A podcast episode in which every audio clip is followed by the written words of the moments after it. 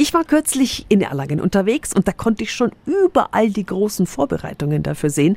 Ab morgen wird's comichaft, bunt in Erlangen.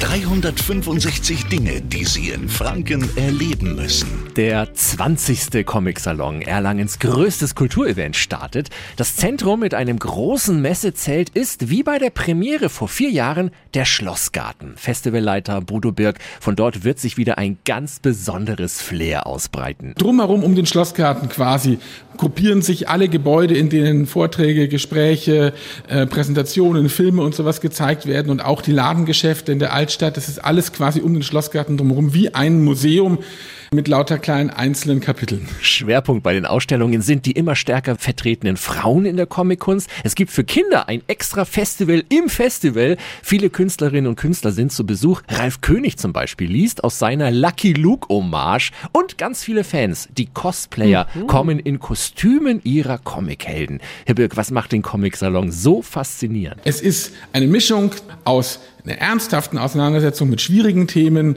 aber es ist auch ein Festival der Unterhaltung und ein, ein Schaulaufen der Kostüme und so weiter, das gehört auch dazu. Ein buntes Treiben, das einzigartig ist für Fans von Kindercomics bis grafische Literatur für Erwachsene. Der Comic-Salon von morgen bis Sonntag in Erlangen. Ich als Comic-Fan werde mich mit Wonne in die Welt der bunten Bilder stürzen. Alle Infos gibt's auch nochmal auf radiof.de. 365 Dinge, die Sie in Franken erleben müssen. Täglich neu in Guten Morgen Franken um 10 nach 6 und 10 nach 8. Radio